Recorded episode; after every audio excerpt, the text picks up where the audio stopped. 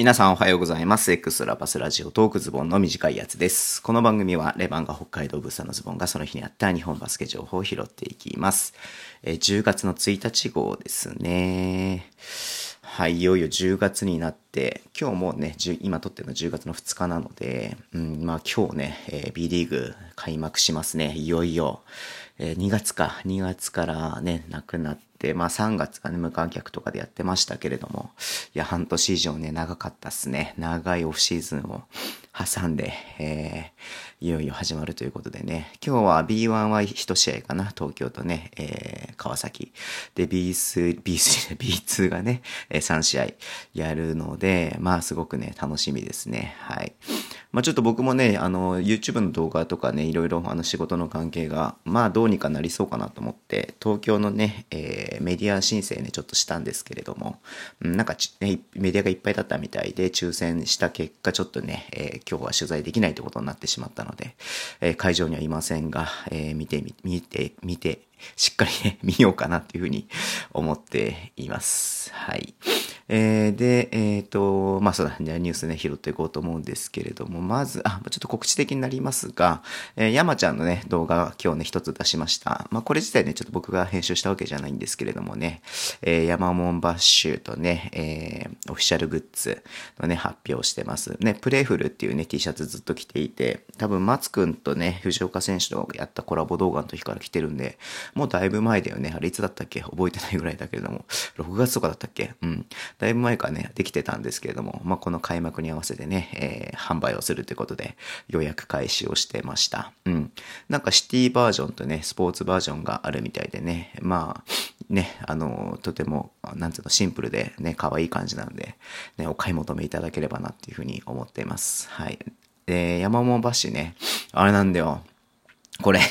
なんだっけ、えっと、浜松市のね、えーっと、何？なんつうの、ま、ま、市のさ、あの、マークのさ、配色をさ、えー元にね、ベースに作ったっていうね、えーバッシュをね、こう採用したんですけども、俺1年前にさ、あの、静岡県のさ、県のさ、旗をさ、あの、元にさ、作ったさ、山本バッシュ作ってさ、山ちゃんにさ、それ普通にスルーしててさ、それこれき言ったの浜松のやつにしたんですよ、みたいなことをさ、この間、ね、言われたから、いや、俺1年前にさ、静岡のやつ作ったじゃんって言ったらさ、あ、ありましたね、とかっつってさ、なんか普通にスルーしててさ、いや、ひでえやつだなと思ってさ、その時いい案だなとか思ったとか全然思わなかったとかって、なんかふざけてる人がいるとかって思ったとかってね、言われたんですけれども、まあ、ドラえもんバッシュとか作ってたからね、あの、ドラえもんの色でね、バッシュ作ったりとかしてたんで、まあ、多分それでね、あの、ふざけた人だと思われてたと思うんですけれども、はい、まあ、今回ね、あの、浜松地のね、色のバッシュを履いて、あの、開幕戦を臨むってことなんでね、ね、山ちゃんの開幕戦は3日だよね。うん、千葉との試合楽しみだなっていうふうに思っています。はい。で、えっ、と、まあ、ニュースね。まず大きいニュースで言いますと、えっ、と、B リーグのね、あのコロナのね、統一検査っていうことで、まあこれ2週間に1回ね、やっていくっていうことで、えー開幕前このタイミングで発表がありましたけれども、まあ第2回目のね、発表がありまして、えー最終報告っていうことで、また今回もね、0人っていうことになってます。うん。まあ2週間ごとにね、やっていくとなると、多分どっかのタイミングでね、出てくる人とかはいると思うんですけどもね、まあひとまず0人ってことで、まあね、何事もなく開幕できるかなっていうのはほっとしていますね。よかったなっていうふうに思ってます。で、えっ、と、これね、U15 なんですけど、B リーグの方が出ていて、U15 のね、チャレンジカップ2020のね、代替試合、代替大会ってことで、まあ、U15 ね、あの B リーグも推奨、推奨つか、力入れてね、やってるところなんですけれども、まあ、これをね、なんか今までチャレンジカップやってたのを、えっ、と、うん、代わりのね、大会をやるっていうことで、うんとね、えっ、と、なんだろう、海外チームの招待、毎年ね、やってるんですけども、それはやらないで、えっ、とね、ベスト4、前やった大会のベスト4の、えー4チームで、と、あとね、開催、地域の、あの、水戸のね、えロボッツの融合のチームを加えて、え5チームの総当たりリーグをやるってことになったみたいですね。うん。まあ、なかなかこういう大会がね、ちょっとやりづらい中で、まあ、トップリーグが始まったっていうことでね、まあ、こういうのもちょっとずつ始まっていくんじゃないのかなっていうふうに思ってます。基本的になんかトップリーグに準ずるみたいな感じでね、あの、ユースチームっていうのはなってるみたいなので、うん、まあ、トップリーグ始まることによっていろいろとね、動き出してくることがあるんじゃないのかなっていうふうに思っています。はい。で、えー、っと、最後ね、これ、すごいなと思って、新しいなと思ったんだけれども、群馬クレイサンダースのマスコットね、サンダ君っていうね、マスコットがいたんですけれど、いるんですけれども、うん。えー、サンダ君、永遠の15歳から永遠の16歳、サンダ君へっていうね、えー、ことで、要は、えー、このサンダ君のね、デザインとかを、まあ、チェンジすると、うん、えー、言うんだけれども、まだただね、このデザインをチェンジしますよっていう発表ではなくて、もうこの多分15歳ってことは多分15年サンダ君はいるんだろうね。うん。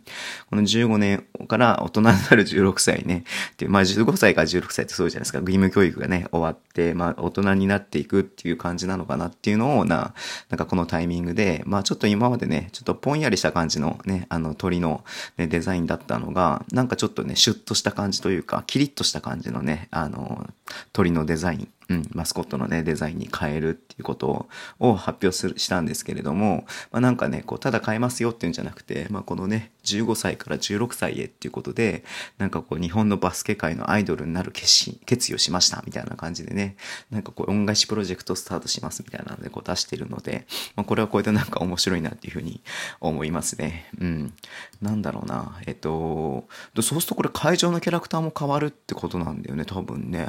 そうするとさ、なんか全然違う感じになっちゃうので、これももう用意してあるってことなのかな？うん。ね、まあなんかこのシーズン始まるね、ギリギリでの発表になったので、どうなのかなっていうふうに思う、どう、どうなるのかな？会場のキャラクターをちょっとね、見てみたいなっていうふうに思ったりとかもしますけどもね。うん。ま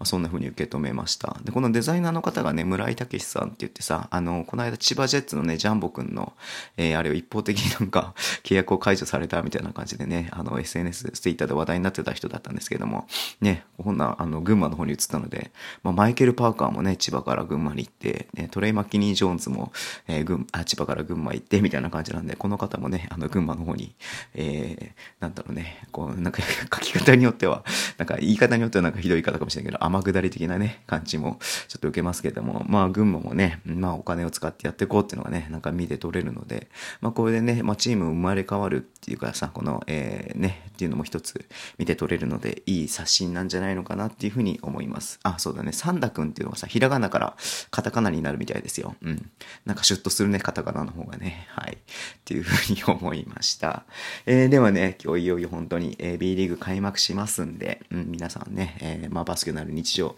ね、プレシーズンからあれ言ってますけれども、